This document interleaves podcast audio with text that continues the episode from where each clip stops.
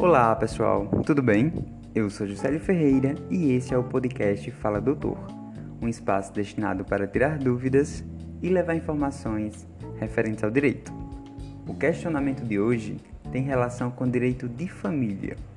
Uma dúvida trazida por uma aluna que se manifestou da seguinte forma: Professor Juscelio, gostaria de saber se o fato de uma pessoa estar em situação de desemprego é condição para não pagar a pensão alimentícia aos filhos menores.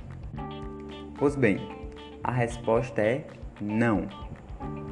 Pessoal, a simples alegação de desemprego ou fato de alegar ainda que é pobre não é um pressuposto taxativo para exonerar da pensão, ou seja, não é uma condição para liberar o devedor de alimentos do pagamento da pensão. A título de informação, caso alguém deseje mover uma ação de alimentos, terá que primeiro constituir um advogado, ou seja, contratar um advogado ou um defensor público.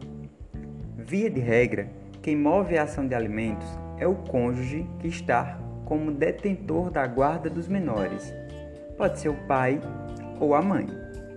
Na hipótese dos filhos estarem com a mãe, é ela que irá mover a ação judicial em face do ex-marido ou do ex-companheiro. O pai dos menores será intimado para contestar a ação, bem como para demonstrar sua condição financeira e já definir um valor que irá pagar a título de pensão alimentícia.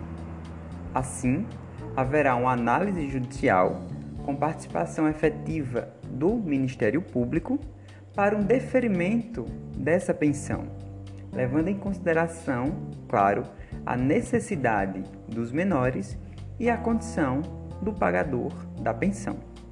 Logo, caso o pai não tenha emprego fixo, ele terá que informar como fará para custear, ou seja, para pagar a pensão alimentícia dos filhos.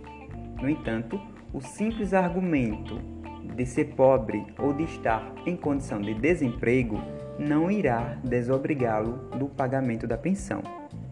Ele precisa apresentar um valor que pode, desde logo, ser aceito pelas partes ou ficará a critério do juiz após um parecer conclusivo do Ministério Público em razão de haver interesse de menores.